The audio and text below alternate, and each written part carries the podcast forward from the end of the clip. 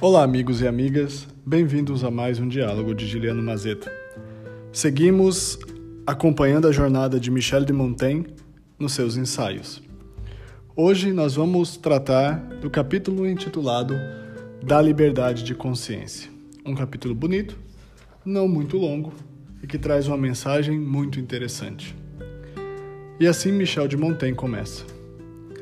É frequente vermos as boas intenções quando mal, mal orientadas, provocarem os piores resultados.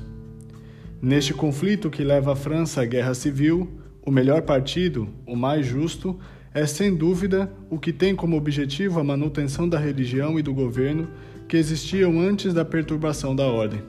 No entanto, entre os homens de bem que o seguem, não falam, não falo que vem nisso unicamente a oportunidade de realizar suas vinganças pessoais ou um pretexto para satisfazer sua avareza, ou ainda para conciliar a boa vontade dos príncipes, e sim dos que são movidos pelo amor à religião e o desejo respeitável de manter em sua pátria a paz e o estado de coisas existentes.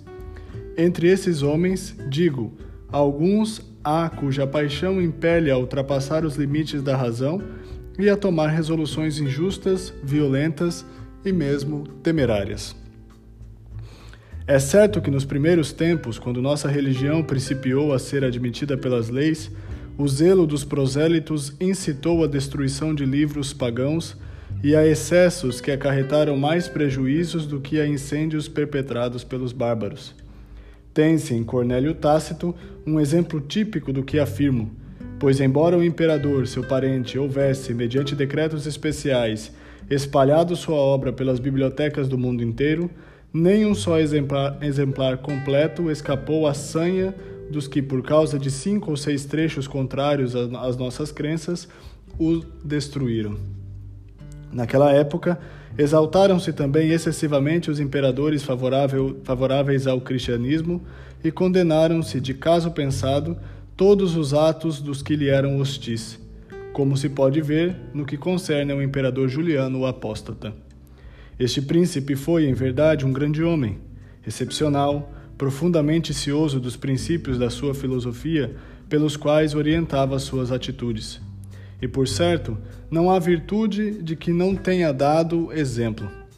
Quanto à castidade, nunca deixou de observá-la de maneira irrefutável, e conta-se dele um caso semelhante aos atributos de Alexandre e a Cipião.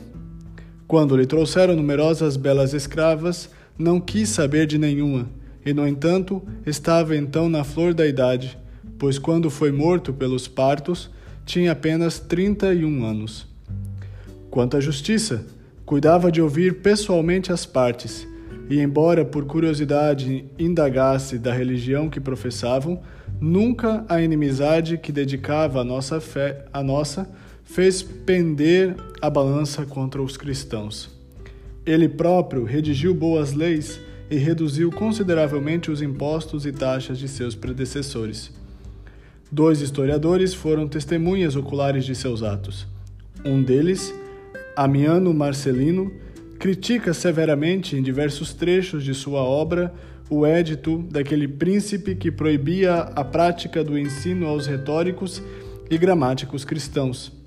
E Marcelino acrescenta que tal determinação deveria ser estigmatizada.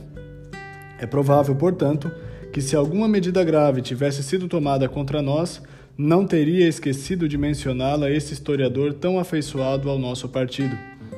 Na realidade, ele foi duro, mas não cruel, e são os nossos que contam dele o fato seguinte.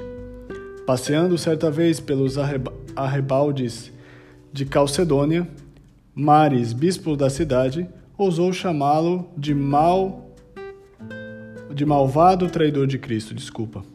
Juliano, contentando-se com responder: Vai-te, infeliz, chorar a perda dos teus olhos, ao que o bispo atalhou: Rendo graças a Jesus Cristo por me ter tirado a vista, o que me permite não ver teu rosto impundente.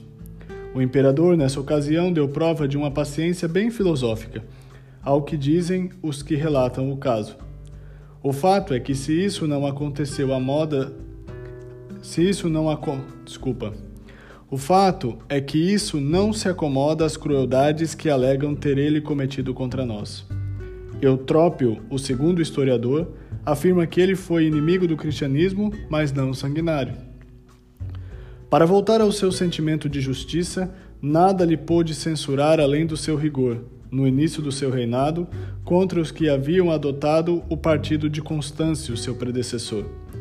Quanto à sobriedade, alimentava-se como um soldado e, em plena paz, vivia como quem se prepara para a austeridade da guerra. Era a tal ponto previdente que dividia a noite em três ou quatro partes, dormia um período e empregava os outros em fiscalizar o exército e estudar, pois, entre as qualidades que o distinguiam dos outros, sobressaía em todos os gêneros literários.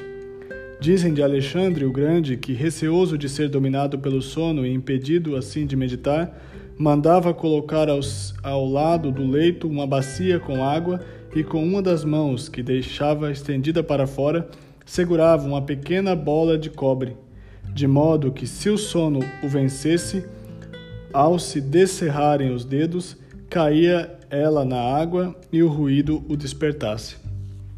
Juliano concentrava-se tanto no que queria e tinha o espírito tão lúcido por causa da sua abstinência que não precisava recorrer a tal expediente. No que concerne às qualidades militares, foi admirável em tudo o que é da alçada de um grande chefe. Aliás, passou quase toda a vida guerreando e a maior parte do tempo conosco na Gália, contra os alemães e os francos e não há memória de homem que tenha corrido maiores riscos e se esforçado mais pessoalmente. Sua morte assemelha-se até certo ponto à de Epaminondas, como este foi ferido por um dardo que tentou arrancar das carnes e o houvera feito se não cortasse a mão com afiada aresta.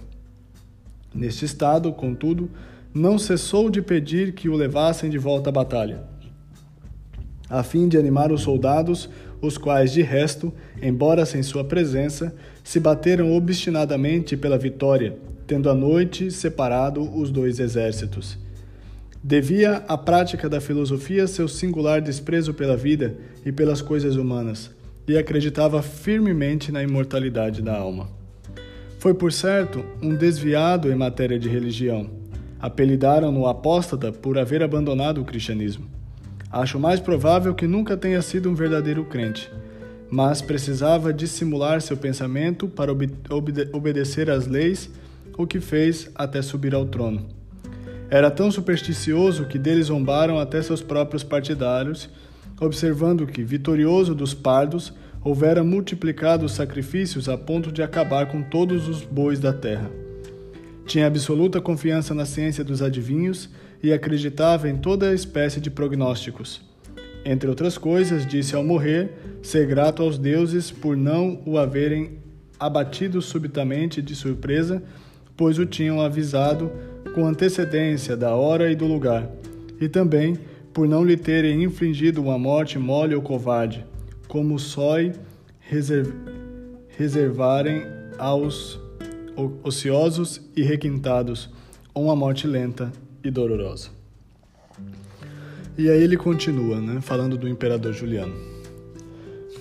Uma coisa importante nesse capítulo diz o seguinte, e é o começo dele. É frequente vermos as boas intenções, quando mal orientadas, provocarem os piores resultados. E aí ele vai trazer o caso de Juliano Apóstata como uma contradição, dizendo: olha, era uma pessoa boa que foi injustiçada.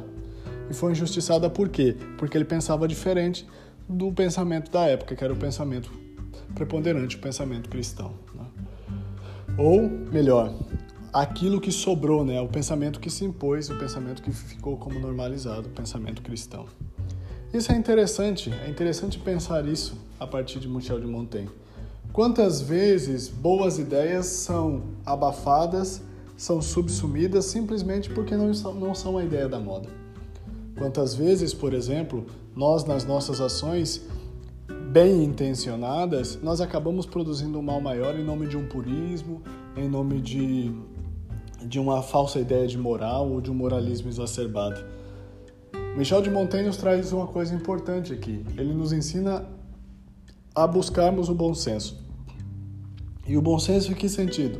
No sentido de buscar a justa medida adequada à realidade das coisas.